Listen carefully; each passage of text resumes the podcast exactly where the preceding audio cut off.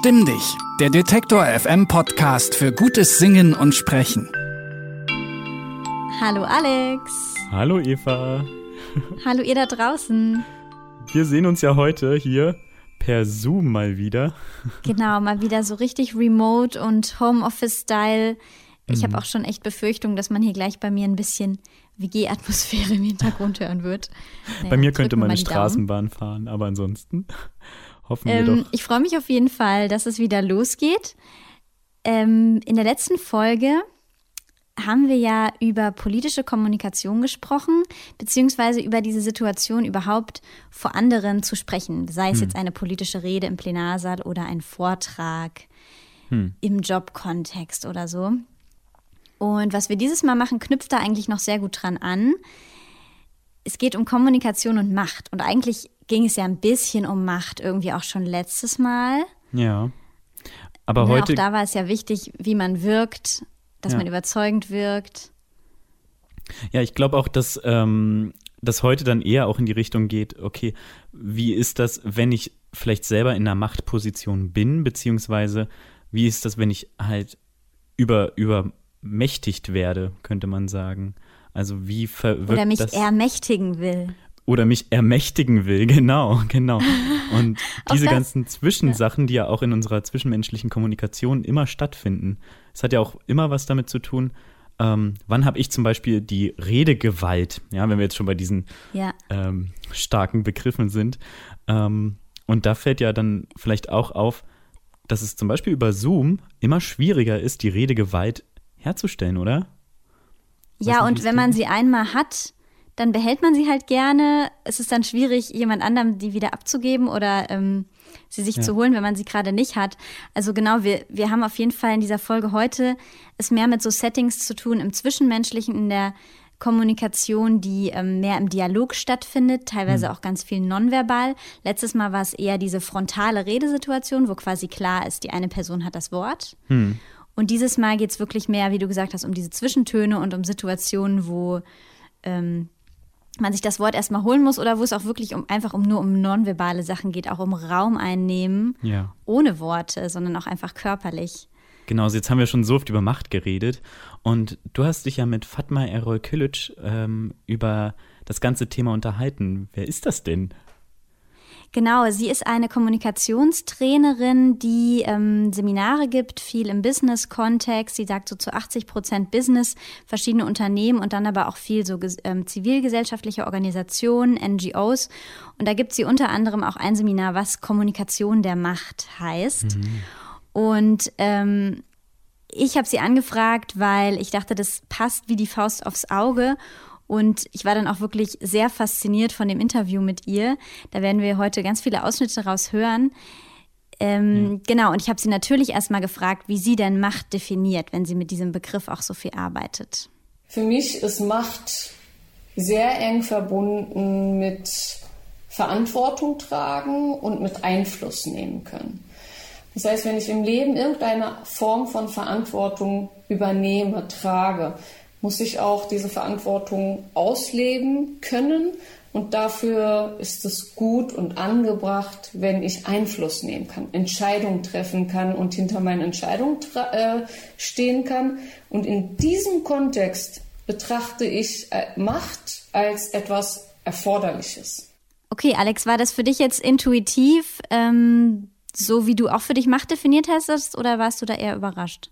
Genau, also für mich kommt da auch der Begriff Freiheit irgendwie nicht zu knapp. Also Macht ist mhm. auch irgendwie eine Art, ähm, also für mich wirkt es wie eine Art Freiheit, nämlich die Freiheit, eine Entscheidung zu treffen und diese Freiheit zu spüren und wahrzunehmen und auch wahrzunehmen, wann es richtig ist, dass man sich selber die Freiheit nimmt, ähm, sich vielleicht für einen Moment ähm, darzustellen. Also de, ja, also ich, ich sehe Macht da auch und habe aber auch immer dieses Star Wars-Gefühl bei Macht, um ehrlich zu sein. Also die böse, die dunkle Macht oder weiß, wie heißt es da? Oh Gott, jetzt wenn mich alle Star Wars. Die Macht sei mit dir. Ähm, hassen, aber es ist doch die, diese böse Macht, die dunkle Macht, die dunkle Seite, irgendwie so. Und ich glaube. Ja, genau, es gibt eine dunkle und eine gute Seite bei Star Wars im Prinzip. Mhm. Ja, und genau in dieser Metapher befindet sich vielleicht auch das. Es gibt wenn jemand Macht hat oder sich Macht nimmt, kann das immer, ähm, also kann die Freiheit zu viel sein oder zu wenig, aber ja. Ja, und sie kann für Gutes und für Schlechtes genutzt werden. Also ich würde auch sagen, diese Arbeitsgrundlage von Fatma Erol Kilic ist auch erstmal so neutral. Das ist erstmal ein Werkzeug und es kann für Gutes, es kann aber auch für sehr Schlechtes eingesetzt Mhm. werden. Ja. Bisschen so ähnlich wie ja in der letzten Folge auch, wo es auch schon um rhetorische Mittel ging, die man für dieses und für jenes nutzen kann. Und so sagt sie, trifft es überhaupt auf diesen Zustand, diesen Wirkungszustand Macht Mhm. zu. Vielleicht ist das auch so, äh, jetzt in der Folge wollen wir vielleicht auch die ermutigen, die sich manchmal zu wenig Macht zugestehen, da ein bisschen mehr zu bekommen und die, die Macht haben, auch ein bisschen zum Reflektieren anzuregen, wie sie mit ihrer Macht umgehen. Das ist ein, Ja, absolut. sein hehres Ja, und Ziel, überhaupt erstmal so ein Bewusstsein dafür entwickeln, in welchen Situationen bin ich denn die Person, die Macht hat oder in Ja. welchen auch nicht. Also das lässt sich ja auf tausende Situationen anwenden, nicht nur im Job, wo man vielleicht zuerst dran denkt, sondern ja auch in Beziehungen, also in Liebesbeziehungen, in Freundschaften. Genau, und ähm, egal wie sehr man sich jetzt selber in einer Situation mächtig fühlt, mehr oder weniger, ist es ja auch schon so, dass andere Leute einem eine gewisse Macht zuschreiben, allein anhand von äußerlichen Merkmalen. Dazu hat Fatma Erol Kilic Folgendes gesagt. Natürlich ähm, gibt es Personen und auch Personengruppen, denen automatisch, intuitiv oder einfach stru aus struktureller Gegebenheit Macht zugesprochen wird. Wenn wir das jetzt auf gesellschaftlicher Ebene betrachten. Und dann gibt es Individuen, die ihrer Aura verschuldet, ihrem Auftreten ähm, verschuldet und auch einfach, weil sie Standing haben, weil sie, ich sag, ich sag mal jetzt richtig, ich gehe mal nach Stereotyp A, groß gewachsen, dunkle, tiefe, ruhige Stimmlage. Wenn sie mal die Arme aufmachen, nehmen sie zweieinhalb Meter Durchmesser Raum ein. So, das ist wirklich jetzt ähm, ganz zugespitzt äh, stereotypisiert. Ähm, diese Menschen wirken auch, wenn sie dann ein bisschen gut das einsetzen können, ähm, automatisch und intuitiv werden sie so wahrgenommen. Sie sind mächtig oder haben Macht oder haben etwas zu sagen. Und äh, diese Wirkung spiegelt sich automatisch auch auf sie wieder. Das heißt, wenn man beobachtet, wer sitzt im Top-Management, wer sitzt in Aufständen, äh, auf, Aufsichtsräten, in Vorständen, vielleicht auch in Revolutionen und Aufständen, vielleicht war das gar kein ähm, nicht zutreffender Versprecher. Wenn man sich das so anguckt, die zwei Meter großen, großgewachsenen Herren und auch einige Damen, die groß gewachsen sind und genau diese Werkzeuge, ich nenne sie ja Werkzeuge der Macht, ähm, diese Werkzeuge gut einzusetzen wissen, die kommen dann auch automatisch schneller hoch als äh, zum Beispiel ich als 1,60 Frau, also, ne, also ich bin gute 1,60. Äh, ich nehme nicht zweieinhalb Meter Raum ein, wenn ich die Arme ausbreite. Wenn ich in einen Raum komme, nimmt man mich nicht automatisch wahr, nur durch meine Anwesenheit und so weiter. Ich muss schon ein paar Mittel einsetzen. das heißt, ähm, wenn die mit 2-0 anfangen, Vorteil, bin ich bei 1 oder 0-0. So, ich muss erstmal ein paar Tore schießen. Genau, also diese Metapher, die sich jetzt hier auf Fußball bezieht, die ähm, zieht sich ja dann auch noch weiter. Das bezieht sich ja nicht nur auf die Größe, sondern kann gleichzeitig ähm, durch ganz viele Klischees, die wir so in unserem Alltag gelernt haben, in unserer Kindheit, ähm, ausgebaut werden. Und das geht dann auch wieder in verschiedene Richtungen. Also ich könnte mir zum Beispiel auch vorstellen, wenn jetzt ein, ähm, ja, ein Professor da sein ganzes Leben lang, ähm, vielleicht ein weißer Professor aus einer Akademikerfamilie, wird wahrscheinlich ähm, einen ganz anderen Status haben von Anfang an. Wird vielleicht von Anfang Immer an. mehr Zuspruch bekommen haben, ja. Ja, genau. Er wird ähm, Mhm. wissen, dass, dass mein Papa ist ja auch Doktor. Das heißt, das ist auf jeden Fall ein erreichbares Ziel. Ich denke, Menschen vielleicht aus anderen Herkünften, mh, die stehen dann da und sind ehrfürchtig oder haben vielleicht auch Angst dann davor, ähm, nehmen sich also selber dabei zurück und bauen sich selber, weil sie Aber auch das so sind ja- werden. Es sind ja ähm, total viele Sachen abseits dieses Doktortitels ne, oder Professortitels. Ja. Es ist ja schon dann auch ein Habitus. Also in ja. dem Fall, den du beschrieben hast, würde ich vermuten, es ist eine gewisse Sprache. Jemand, der ja. aus einem akademischen Haushalt kommt, von akademischen Eltern, hat einfach schon mal einen anderen Sprachduktus mhm. als eine Person, die eher in einem Arbeitermilieu quasi aufgewachsen ist. Mhm kann natürlich auch Gegenbeispiele geben. Man kann sich natürlich auch im schulischen Kontext selber eine ganz andere Sprache drauf schaffen. Aber das wäre zum Beispiel so ein Zeichen, woran man merkt, dass jemand ja. ähm, aus einer ähm, gebildeteren Schicht quasi kommt. Mhm. Und damit hat er dann schon eine bestimmte Wirkung auf andere. Ja, oder auch mit Dialekten. Also ich komme ja aus mhm. Dresden eigentlich, also oder habe da mhm. viel Zeit verbracht. Und ähm, mhm rede aber auch nicht wirklich sächsisch. Und mir wurde auch oft, also andere haben oft gesagt, dass sächsisch für sie irgendwie dumm klingt. Also für mich klingt es, also ich weiß nicht, für mich klingt es dann eher ein bisschen heimelig, würde ich fast sagen, mhm. oder hat irgendwas Gemütliches, Vertrautes. Ähm, aber diese Dialekte sind ja auch ein Zeichen von einer gewissen Macht oder von einer gewissen Gruppenzugehörigkeit. Und wenn ja, du jetzt total. vielleicht in Unterfranken bist ähm, wird dir dort auffallen, dass, dass du mit einem unterfränkischen Dialekt wesentlich besser durch die Gegend kommst und wesentlich mehr Standing hast als Gleichgesinnter, als vielleicht mit einem anderen Dialekt. Und ja. ich denke, dass auch hier ähm, muss man natürlich wissen, wie kann man sich auf Augenhöhe mit dem Gegenüber bringen, damit man gemeinsam ein konstruktives Gespräch bekommt. Mhm. Wir haben da, ich habe ähm, Fatma Erol Kilic auch noch gebeten, noch ein paar mehr solche Klischees auszupacken. Also das mit dem Dialekt ist ein mega gutes Beispiel. Ich habe mit ihr noch eher über so ein paar andere körperlichere Merkmale gesprochen. Also auf jeden Fall dieses Thema Körpergröße scheint eine echt große hm. Rolle zu spielen.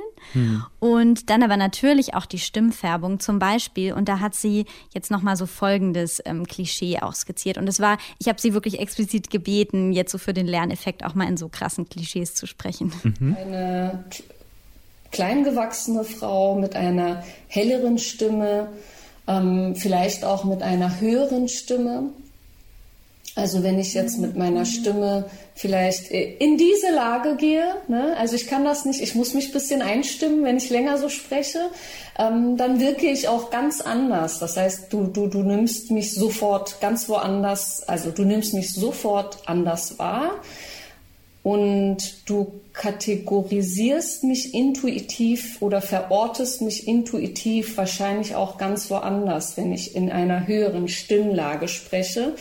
Ähm, das heißt, diese, dieser Stereotyp ist auch in unseren Köpfen. Und wenn ich dann auch noch eine nach bestimmten Vorstellungen schick gekleidete Frau bin und vielleicht High Heels trage und ähm, ich überspitze jetzt wieder, habe ich ja bei dem großgewachsenen Mann auch gemacht, ähm, ein rosanes äh, Seidenblüslein trage und so weiter. Ne? Ähm, dann bediene ich wieder gewisse Klischees. Gott sei Dank gibt es Frauen, die sich extra so kleiden und dann wunderbar punkten, also wunderbar ähm, mächtig mit viel Standing auftreten können. Das heißt, die machen da alle stereotypische Vorstellungen in den Köpfen, ähm, lassen die sprengen ganz bewusst, die können richtig krass gut damit arbeiten und ich ähm, ich, ich, ich finde, das ist immer Schmackes, wenn man sowas beobachten kann. Und auch kleine Männer, äh, die, ähm, die äh, können auch wunderbar damit arbeiten, weil sie gelernt haben, damit umzugehen. Ich finde, was sie da sagt, das setzt halt echt voraus, dass man super selbstreflektiert ist, ne? dass man irgendwann mal ähm, sich das selbst vergegenwärtigt hat, okay, was sind vielleicht meine Vorteile, was sind vielleicht auch meine Schwächen? Ja, ja.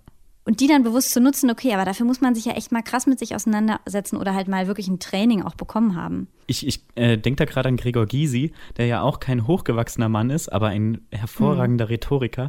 Und ähm, der bringt dann auch in jedem, äh, in jedem Interview hört man irgendwann einen Satz, der in die Richtung geht, ich bin ja jetzt kein großer Mann oder irgendwie so. Und ähm, er hat da auch eine ganz interessante Methode gefunden, sich selber quasi darüber zu stehen, den Wind aus den Segeln zu nehmen oder den Wind sogar in seine Richtung zu drehen, so dass man sagt, ich bin ein kleinerer Mann oder, oder keine Ahnung, ich.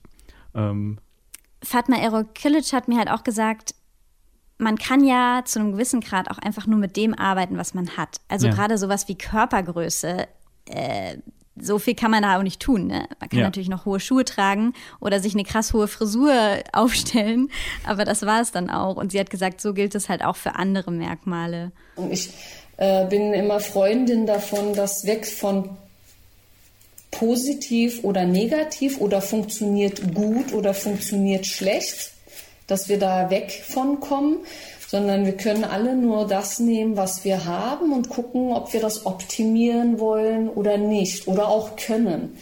Ähm, und Stimme ist etwas, womit wir gut arbeiten können, aber auch etwas gleichzeitig, was individuell ist und was auch Grenzen hat.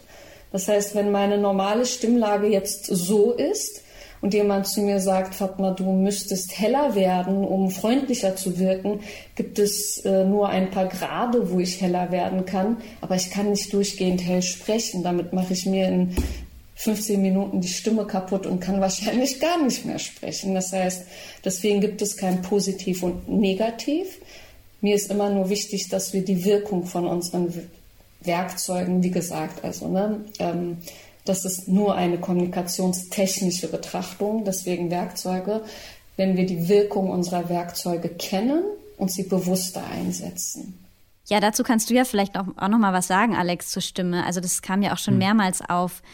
Ähm ja, also na, grundsätzlich natürlich kann man auch seine Stimme so in, in einer gewissen Weise verstellen. Ähm, es gibt da ähm, Möglichkeiten auch, also einfach in seiner, also wenn man zum Beispiel ein gewisses Lächeln drauf hat, ähm, jetzt gerade zum Beispiel habe ich auch ein gewisses Lächeln drauf, ähm, damit meine Stimme halt freundlicher klingt, weil ich gerade sympathisch klingen möchte, ähm, achte ich, naja, unbewusst, aber ich merke es auf jeden Fall, dass meine Lachmuskeln ein Stück weit äh, mehr angespannt sind als sonst. Dadurch wirkt das jetzt auch anders, als wenn ich halt, wenn ich halt so rede. Also jetzt rede ich quasi mit sehr hängenden Muskeln und bleibe trotzdem ja locker, aber man hörte, glaube ich, schon einen Unterschied, oder Eva? Ja, man versteht dich auch viel schlechter. Du bist auch naja. viel weniger deutlich zu verstehen. Ja, weil ich gerade so ein bisschen in Trauermodus gehe.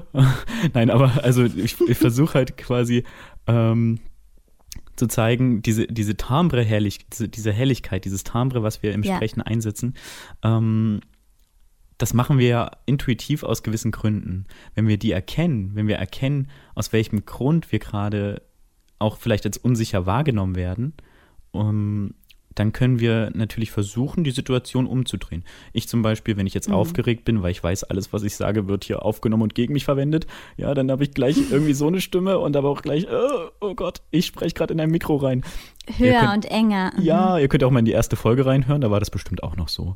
Ähm, jetzt mittlerweile versuche ich dann, versuche ich dann viel mehr ähm, diese, diese Lockerheit zu behalten, ja, und ähm, man ist dann schon ein bisschen mehr gewohnt daran, an die Situation, spricht dadurch halt sicherer. Und das kann man ja auch auf andere Situationen übertragen. Also die Stimme selber reagiert ja auch nur auf das, ähm, was du gerade machst. Ja, so wie Emotionen vielleicht auch so ein Sektor sind, wo man sagt, die sagen dir, hm, irgendwas stimmt gerade nicht. Ähm, hm. Und man, wenn man das nicht reflektiert, ist es auch schwierig. So kann man auch seine Stimme bewerten. Ja, also man kann auch sagen, oh, ich rede gerade die ganze Zeit sehr angespannt und unsicher, ähm, weil das wahrscheinlich auch gerade dann so ist. Und dann kann man das mhm. akzeptieren und sagen, hm, eigentlich habe ich ja gar keinen Stress. Ist jetzt äh, ja. schneller gesagt als getan, das muss man üben und ähm, aber wenn man es einmal gehört hat, ist das schon der erste Schritt um so ein bisschen was auf den Weg mitzugeben quasi, gibt es natürlich verschiedene Werkzeuge, die man erlernen kann. Ein Werkzeug, was du jetzt zum Beispiel genannt hast, hast ist bewusst lächeln. Dadurch mhm. spricht man schon mal anders. Und dadurch mhm. hat man natürlich auch nonverbal eine ganz stark andere Wirkung. Ne? Die Leute hören uns jetzt nur, aber ich sehe dich ja hier gerade auch im Videochat und bei mir ja. kommt natürlich auch dieses Lächeln einfach an, egal wie deine Stimme klingt. Ja. Ähm, und Fatma Erol-Kilic hat eben auch noch so ein paar Werkzeuge genannt. Hm. Und hier in einem Beispiel hat sie mir ganz viele nonverbale eigentlich. Obwohl, nee, es sind auch verbale dabei. Aber sie hat ähm, das Szenario gesponnen, wie ist es, wenn ich einen Raum betrete? Ja. Zum Beispiel einen Konferenzraum. 20 Leute sitzen da drinnen. Hm. Entweder ich gehe rein und setze mich auf den erstbesten Platz, versuche möglichst wenig Aufsehen zu machen, setze hm. mich hin, bin ruhig, das war's, das war hm. mein Auftritt. Oder aber ich gehe rein, sie hat gesagt, mit möglichst viel Tamtam. -Tam. Ich drehe erstmal eine Runde, hab's nicht eilig, mich zu setzen. Begrüß unterwegs noch ein paar Leute, bleib bei ein paar Leuten stehen und sag hm. nochmal, Alex, weißt du noch letztes Wochenende der Chorauftritt? Ja, das war so super. Versuch da so eine Verbindung herzustellen und ja. demonstriere schon mal, ich bin hier mit den Leuten connected. Ja. Äh, die kennen mich, die mögen mich und so weiter. Und sie hat auch gesagt, das dann auch noch in so einer Stimmlage, laut genug, dass es auf jeden Fall mindestens fünf andere Leute hören, dass wir beiden so Best Buddies sind.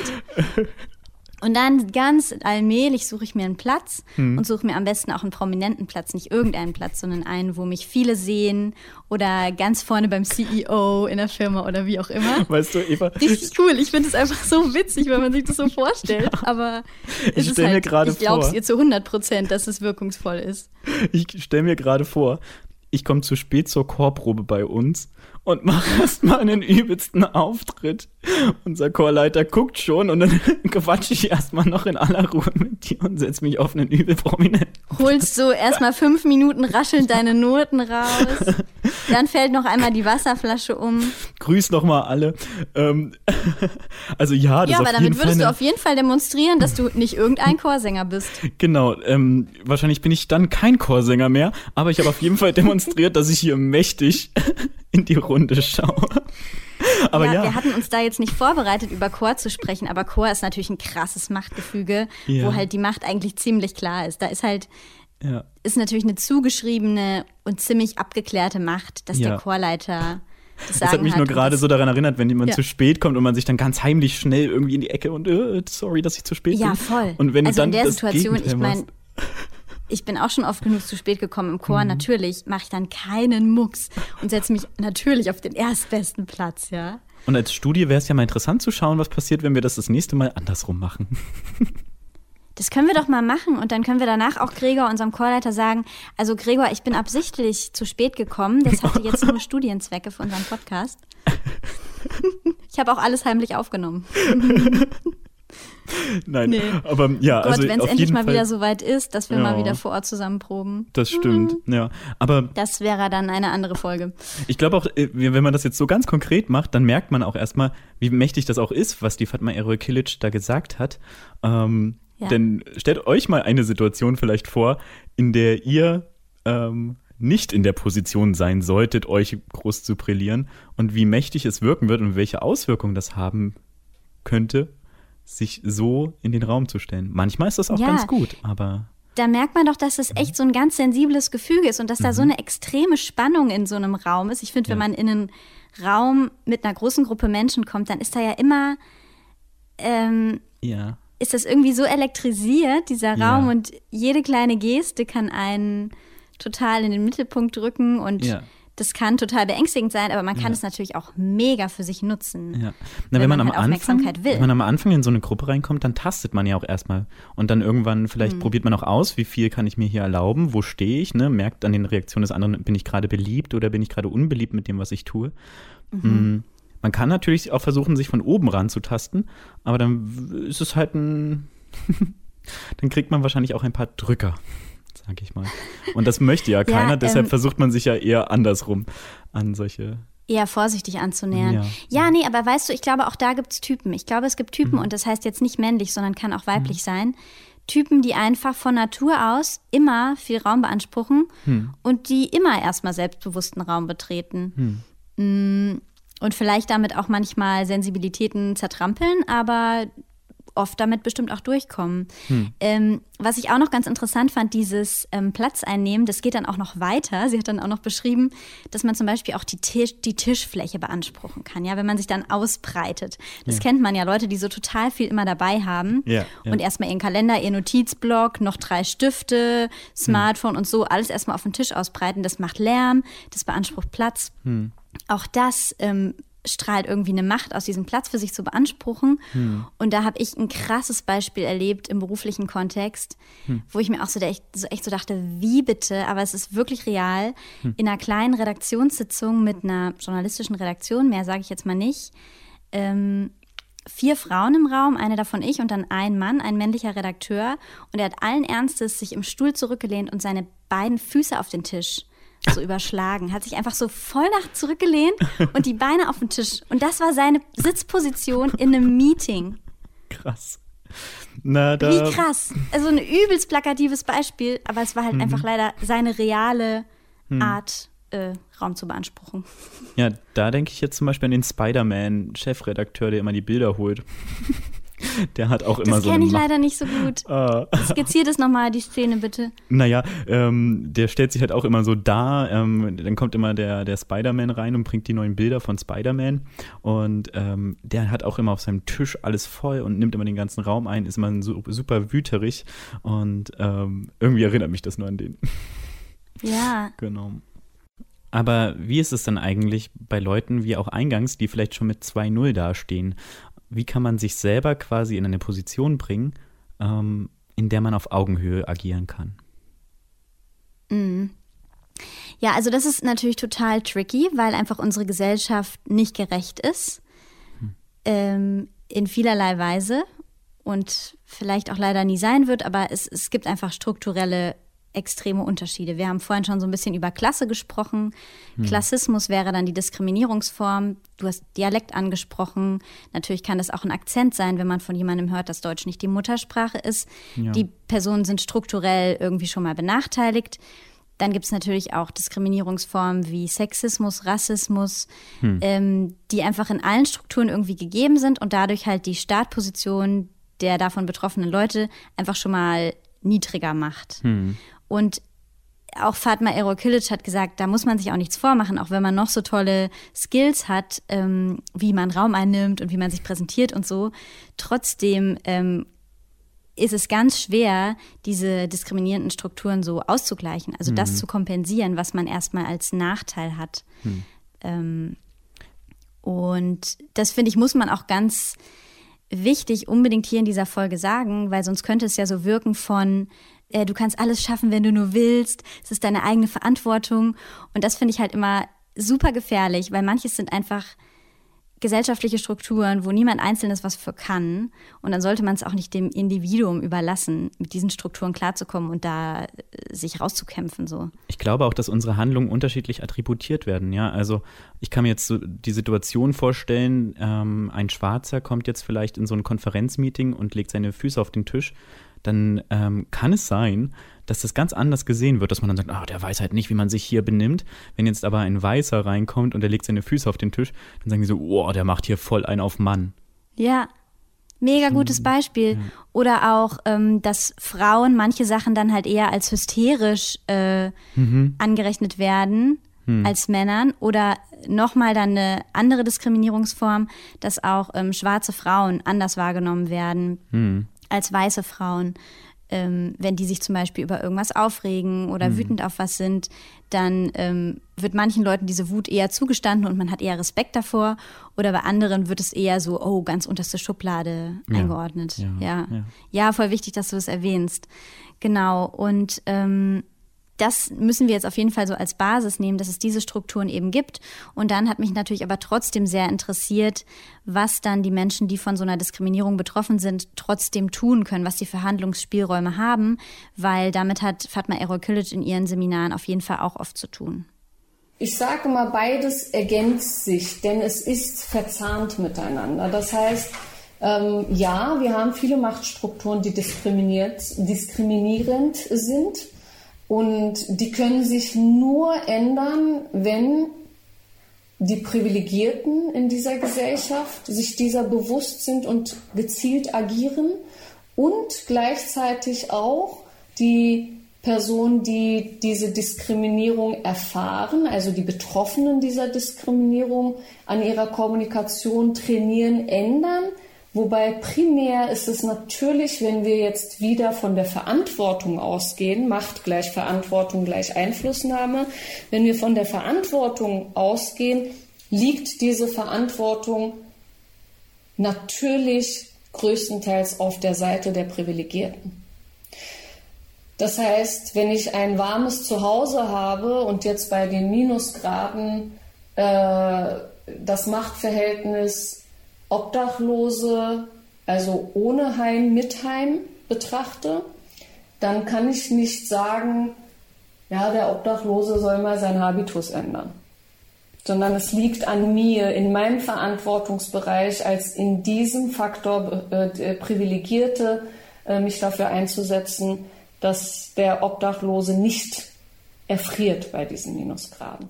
Ja, und sie hat gesagt, dass ähm, es auch so ist, dass man als Person, die in bestimmten Strukturen auf eine bestimmte Art diskriminiert ist, hm. man sich in der Regel ja auch bewusst ist, was das Bild ist, was die anderen von einem haben. Da hat sie auch ihr eigenes hm. Beispiel gebracht. Wir kennen ja den Blick auf uns. Wenn ich zum Beispiel als ähm, in der Wahrnehmung anderer bin ich Türkin, wenn ich mit meinen Kindern unterwegs bin, bin ich Mama, mehrfach Mama, noch ein Minuspunkt. Ich trage Kopftuch, drei Minuspunkte. Ich bin Muslimin, 50 Minuspunkte. So in der Wahrnehmung ist das ja die Skala. Ne? Das heißt, wenn ich in dieser Skala unterwegs bin, weiß ich ja ganz genau, wie ich wahrgenommen werde. Und wenn ich mit dieser eingeduckten Wahrnehmung, Außenwahrnehmung auch in meiner Selbstwahrnehmung einen Raum begehe, kriege ich natürlich 50 Seitenhiebe mehr, wie wenn ich in meiner eigenen Wahrnehmung, so sauber wie sie ist und so selbstbewusst wie sie ist, so unbefleckt wie sie von der Außenwahrnehmung ist, wobei sie nicht immer unbefleckt bleiben kann, das muss ich einfach als Betroffene auch zugeben, ähm, so, so, so, so positiv und selbstbewusst wie ich bin und den Raum mit dieser Aura und mit diesem Elan strahlend betrete, ich überspitze mal jetzt richtig, genau meine Tools und Werkzeuge. Angenommen, zum Beispiel, was für eine Situation können wir nehmen? Ich habe vorhin gesagt, ich gehe in eine Arztpraxis. Es gibt ja jetzt ähm, Ärzte und Ärztinnen sind ja unsere Freunde und Helfer. Ja, sie äh, stehen jetzt auch in der Corona-Zeit ganz viel für uns ein. Ich habe auch Ärzte und Ärztinnen in der Familie, also jetzt nichts Falsches raushören. Aber es gibt natürlich, wie in allen Bereichen im Leben, auch zum Beispiel Ärzte und Ärztinnen, die in ihrer Praxis, weil es ihr Territorium ist, meinen, diskriminieren zu dürfen. Wir hatten in den letzten Jahren jetzt wirklich viele Fälle, wo Ärzte auch Schriftstücke ausgehangen haben, keine Ahnung, diese behandle ich nicht und die behandle ich nicht, die kommen mir nicht in die Praxis und so weiter. Ähm, nehmen wir einfach mal dieses Beispiel, ich gehe da rein und ich sage, ja, guten Tag und setze mich so mit Händen auf den Schoß auf den Tisch oder bleibe gar stehen und so weiter. Das sind der Werkzeuge, die ich, um mich noch kleiner zu machen, einsetzen kann. Oder ich gehe da aufrechten Standes mit erhobenem Haupte ganz normal wie ein würdiger Mensch rein, setze mich auf einen Stuhl, äh, artikuliere meine Belange, meine Beschwerde, was auch immer, sorge dafür, dass man mir auch zuhört, spreche nicht zum Rücken des Arztes, bis er sich zu mir wendet und so weiter. Das sind ja alles ganz bewusste Tools, die ich einsetze ähm, was ich gegen Diskriminierung einsetzen kann. Das ist für mich eine Momentaufnahme. Oder ich werde vielleicht mal in einer Situation diskriminiert, weil zum Beispiel ich dick bin, kann ich nicht das und das machen. Oder jemand guckt mich blöd an, wenn ich eine Bratwurst esse oder so. Auch eine Art. Ähm, mhm. Aber das passiert ja nur für einen Augenblick und dann ist es sofort irgendwie geklärt. Ähm, bin jetzt auch gar nicht so dick, aber jetzt, aber weißt du, wie der Punkt ist einfach, ähm, das ist für mich eine Momentaufnahme, wo ich mich mal diskriminiert fühle. Für andere Menschen ist das ein, ein normales Ding, was sie halt haben. So sind sie nun mal. Ja. Und tragen das immer, immer, immer mit. So lange, bis Absolut, endlich das ist halt das Ding an Diskriminierung. Die ja. nicht diskriminierten Menschen, die müssen sich damit nicht beschäftigen. Die können, wenn sie wollen. Mhm die können mal kurz einen Podcast hm. dazu hören oder ein Buch drüber lesen. Hm. Aber die Menschen, die davon betroffen sind, die müssen sich halt 24-7 damit auseinandersetzen. Ja, und das wurde mir erst, erst jetzt bewusst. Also erst vor kurzem habe ich das eigentlich so wahrgenommen. Ähm, hm. Und davor auch immer nur so als Randthema irgendwie. Ja. Ja, ich finde, das ist auch, ähm, also ich bin ja auch ähm, privilegiert. Ich finde es jetzt eigentlich ganz interessant. Wir können in diesem Podcast darüber ja ruhig auch mal sprechen. Ähm, ich habe neulich auch an einem Workshop teilgenommen, wo es um White Privilege ging, also weißes Privileg. Hm. Und da haben wir so als Übung so einen, wie so eine Art Mandala ausmalen müssen. Hm wo es um Privilegien ging. Und das waren alle möglichen Kategorien. Und man konnte quasi am Ende sehen, durch diese farbliche, durch dieses Ausmalen wurde dann so ganz veranschaulicht, wo habe ich viel und wo habe ich vielleicht wenig. Hm. Und bei mir waren quasi alle alle Farben ganz voll, überall Fülle, bis auf dieses Kriterium weiblich. Das war das mhm. Einzige, wo ich quasi in der weniger privilegierten Position bin. Alles andere, so Bildung, Muttersprache, Herkunft, da war dann auch Ostdeutschland, Westdeutschland war auch berücksichtigt mhm. und so. Also dein eines Kriterium wäre dann vielleicht noch, dass du aus Ostdeutschland bist, quasi. Nö, da könnte man noch drüber streiten. ja, das ja. aber. genau. Aber ähm, es ist super wichtig, sich sowas mal zu vergegenwärtigen und mhm wir, die wir in so einer privilegierten Position sind, haben dann eben die Wahl, uns damit zu beschäftigen und finde ich, haben aber auch die Verantwortung, uns damit auseinanderzusetzen. Ja. Das ist ja auch gewachsen. Äh, und sei es, indem also, wir Bücher lesen ne, ja. oder indem wir uns irgendwie diese anderen Perspektiven reinziehen. Ja, es ist ja auch gewachsen. Ne? Also ich finde, ähm, es ist schon alles auf einem guten Weg. Also das sehe ich so und auch überhaupt, dass ich das selber wahrnehme. Ich glaube, du meinst ich, die Debatte darum zum Beispiel? Ja, ne, was heißt Debatte? Nö, die Entwicklung zu dem, wie es sein soll. Wenn ich vor 30 Jahren überlegt hätte, dann wäre ich persönlich wahrscheinlich nie in den Kontakt damit gekommen oder hätte nie über Diskriminierung nachgedacht, weil das Thema einfach nie in meiner Bubble gewesen wäre. Mm, mhm. Mittlerweile ist es so, dass es quasi bubbleübergreifend und ich, der nun mal ähm, nicht so konservativ ist, aber doch irgendwie, glaube ich, ein sehr ja, mit Chor und Kirche und so weiter, doch eher ein konservatives Umfeld hat, kam trotzdem zu diesem Punkt und kann das trotzdem verarbeiten, was vor 40, 30 Jahren gar nicht in der Form möglich gewesen wäre.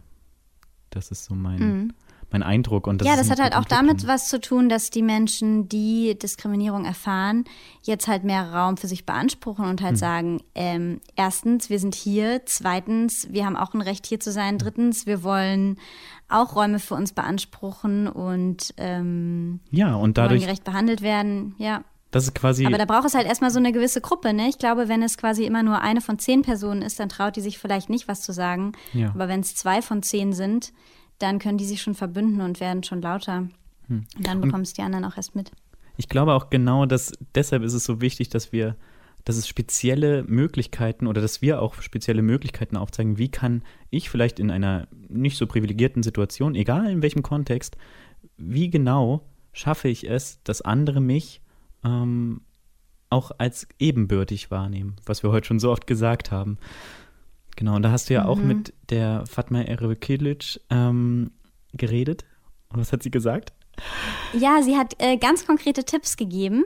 Hm. Und ähm, die hören wir uns jetzt einfach mal an.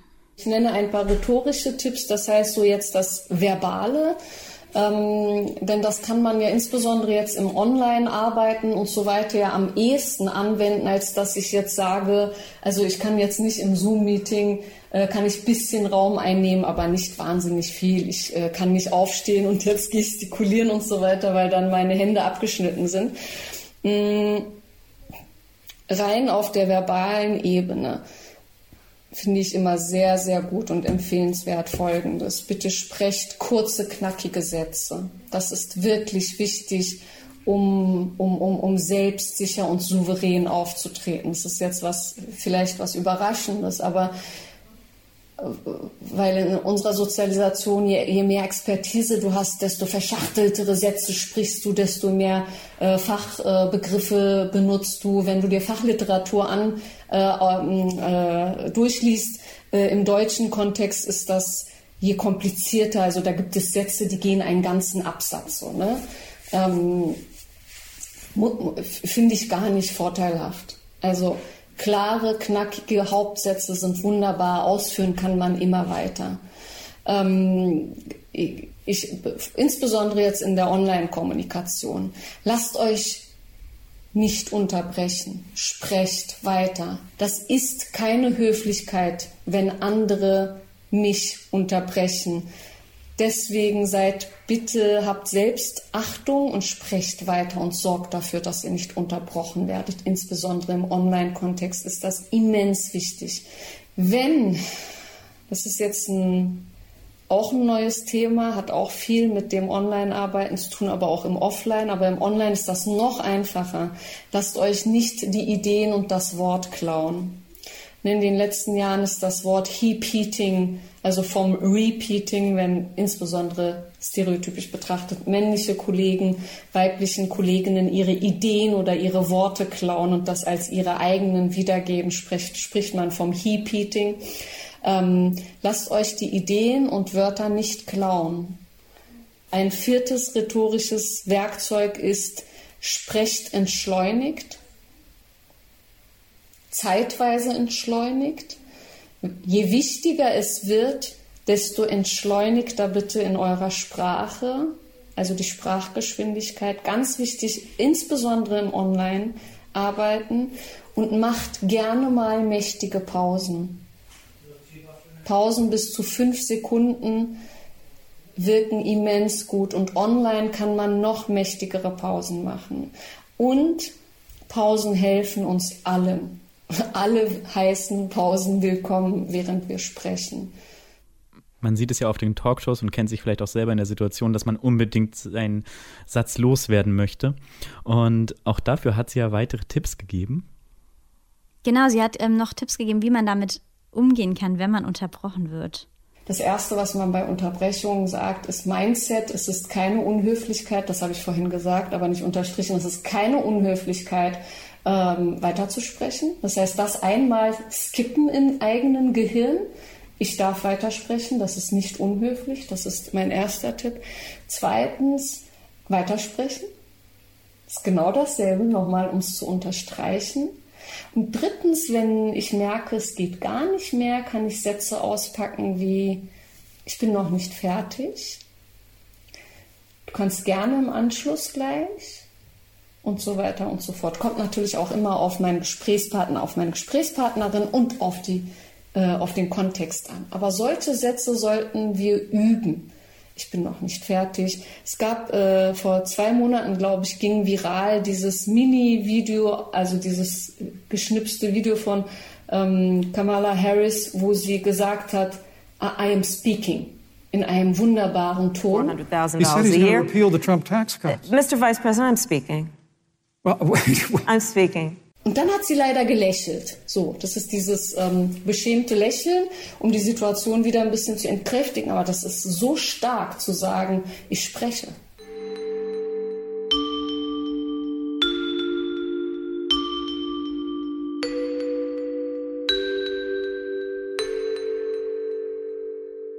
So, wir nähern uns schon wieder dem Ende dieser Folge und Alex, ja. natürlich gibt es wie immer eine Übung.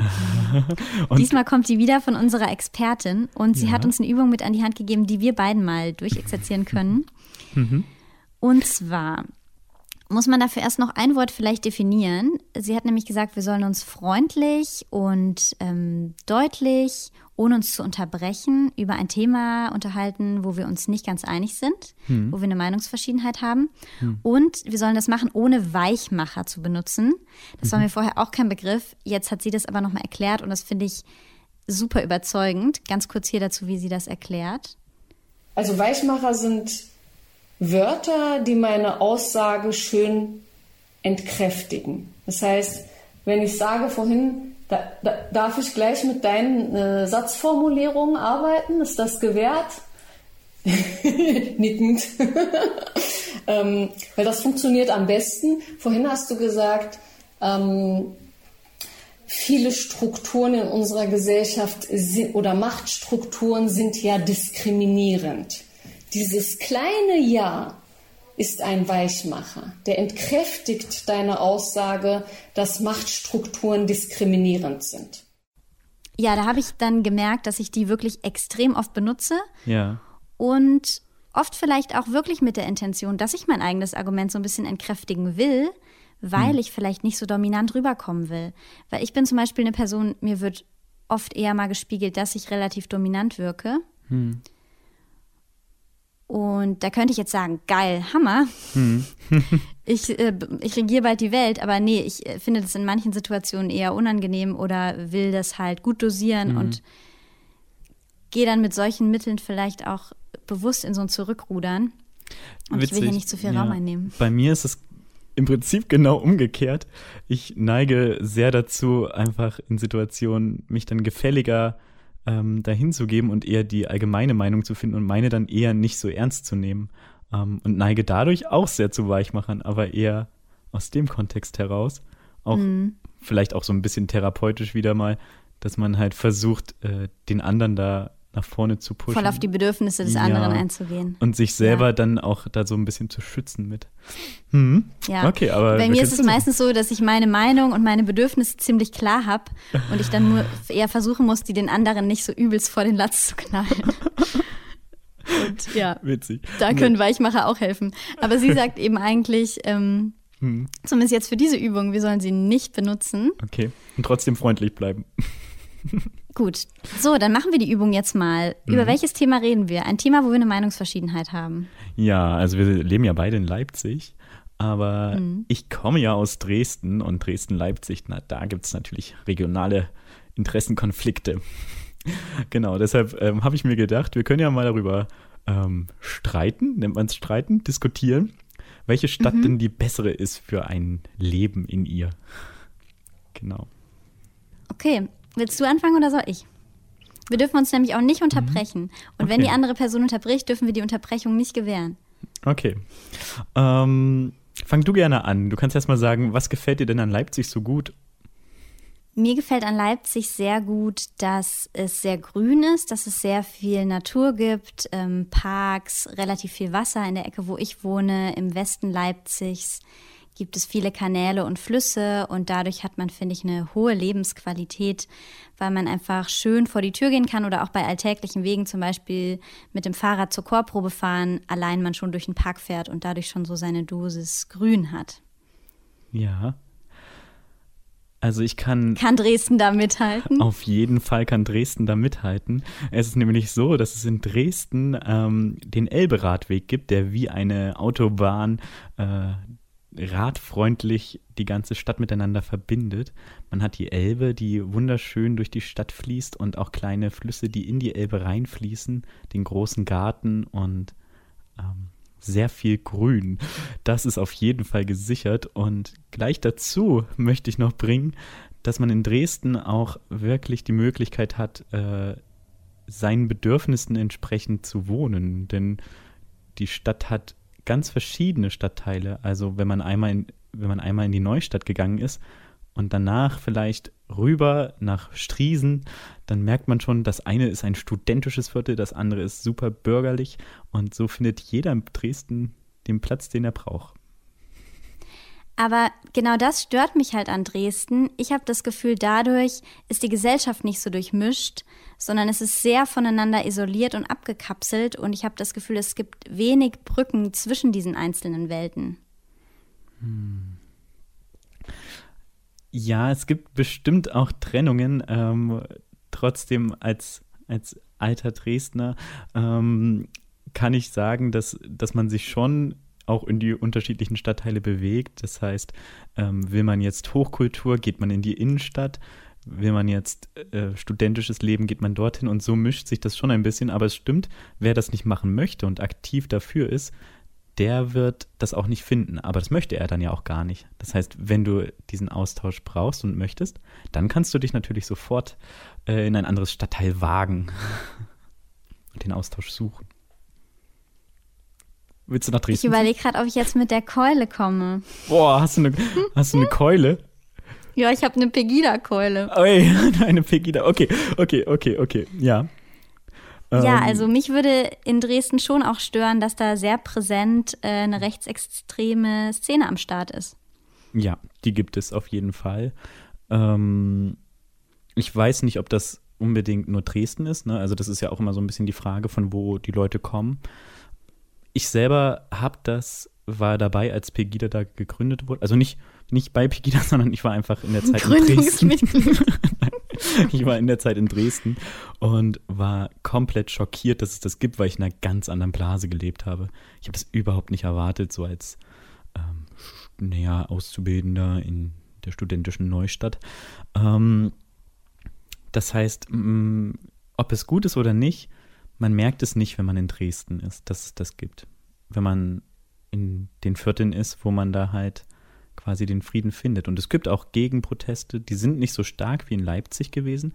Ich denke, das liegt einfach auch daran, dass Leipzig mehr durchmischt ist, dass es sich hier mehr mischt und man dadurch nicht so seine Mega-Bubble dann hat, wie das in meinem Eindruck stets in Dresden schon der Fall war. Ähm, gleichzeitig findet man dort natürlich dann einen größeren Zusammenhang. Ja, also man kann sich gemeinsam mit seinen Freunden ähm, trotzdem dort solidarisieren.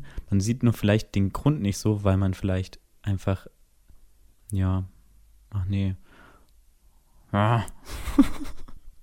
Aber verstehst du, es ist, ähm, es gibt Pegida und es ist schlecht, dass es Pegida gibt.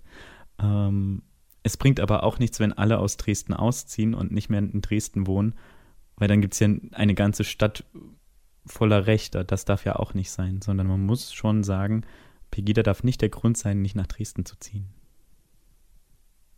Das ist, glaube ich, ein gutes Ja, Argument. okay. Ich glaube genug für diese Übung. Ja. Wie ging es dir dabei, Alex? Hast du dich sehr kontrolliert gefühlt? Äh, ich habe mich angestrengt, nicht von meiner Position abzuweichen und ähm, mich bemüht. Hättest du mir sonst mehr beigepflichtet? Ich hätte, glaube ich, lockerer gesprochen. Ähm, jetzt denke ich Ja. immer noch darüber nach, was sage ich hier gerade öffentlich. um ehrlich zu sein, ist das alles ganz, also das ist super schwierig, ähm, weil du Mhm. mich natürlich vielleicht besser verstehst, als es dann irgendjemand draußen tut. Aber ähm, Mhm. ansonsten hatte ich jetzt schon das Gefühl, mit dieser Übung mehr bei mir zu bleiben. Mhm. Ja. Ich fand es auf jeden Fall gut, ähm, mich richtig zusammenzureißen, nicht zu unterbrechen, weil ich glaube, dass ich dazu tendiere, manchmal Leute zu unterbrechen, eigentlich um beizupflichten. Ja. Ne? Eigentlich finde ich deren Punkt gut, will nur beipflichten, aber Ja. trotzdem reiß ich ja in dem Moment das Wort an mich und trotzdem spiele ich mich voll in den Vordergrund und muss mich eigentlich fragen, ist es gerade so wichtig, dass ich beipflichte oder ist der Punkt einfach schon gut genug, wenn die Person den nur selber vertritt? Jetzt fällt mir auch auf, stimmt, weil ich war jetzt auch manchmal so ein bisschen abgelenkt, weil ich gedacht habe, willst du jetzt nicht was sagen? Also ich habe eigentlich fast diesen, dieses Unterbrechen ein Stück weit, also hätte ich jetzt auch zugelassen. Ich glaube auch, vielleicht hast du es auch gemerkt, dass ich manchmal dann zu dir geguckt habe und du hättest reden, also eine, eine nonverbale Redeerlaubnis hat sie bekommen. Aber jetzt rede ich schon wieder, ne? Und jetzt kannst du nicht reden, weil ich die ganze Zeit reden darf. Oh, ich will noch reden. Nee, aber, nee, aber ich finde es schon wichtig, dass man sich das einfach mal bewusst macht. Allein Ja. bei solchen kleinen Sachen wie ähm, dieses Ja, das wollte ich auch sagen Mhm. oder Ja, da kann ich dir nur zustimmen. Ist es jetzt so wichtig Ja. oder nimmt man damit einfach nur die Aufmerksamkeit von der Person wieder weg? Ja, ja. Also ich möchte dir tausend zustimmen. kleine Dinge, die Ja. man sich bewusst machen kann. Siehst du, ich habe auch schon hier reingequatscht. Alex Ähm, nickt. Genau, ähm, genau, dieses will ich dir zustimmen ist ja auch äh, so ein, ne, ich stimme dir zu und möchte noch sagen. Also meistens ist es ja auch so, dass man dann zustimmt, um sich das Wort clever wiederzuholen. Und auch Ja, Macht oder auch um halt so zu suggerieren, ohne meine Zustimmung wäre das jetzt auch nicht valide genug, ja. Ja. Aber dadurch, dass ich zustimme, Ja. wird es dann jetzt erst richtig aussagekräftig. Und der andere sucht aber natürlich auch ein bisschen, also will natürlich auch die Zustimmung des anderen haben. Das äh, ist ja auch schön für den, dem, dem zugestimmt wird. Und das ist der Moment, Natürlich. wo er dann vielleicht trotzdem clever von seinem Redegebrauch abgelenkt wird.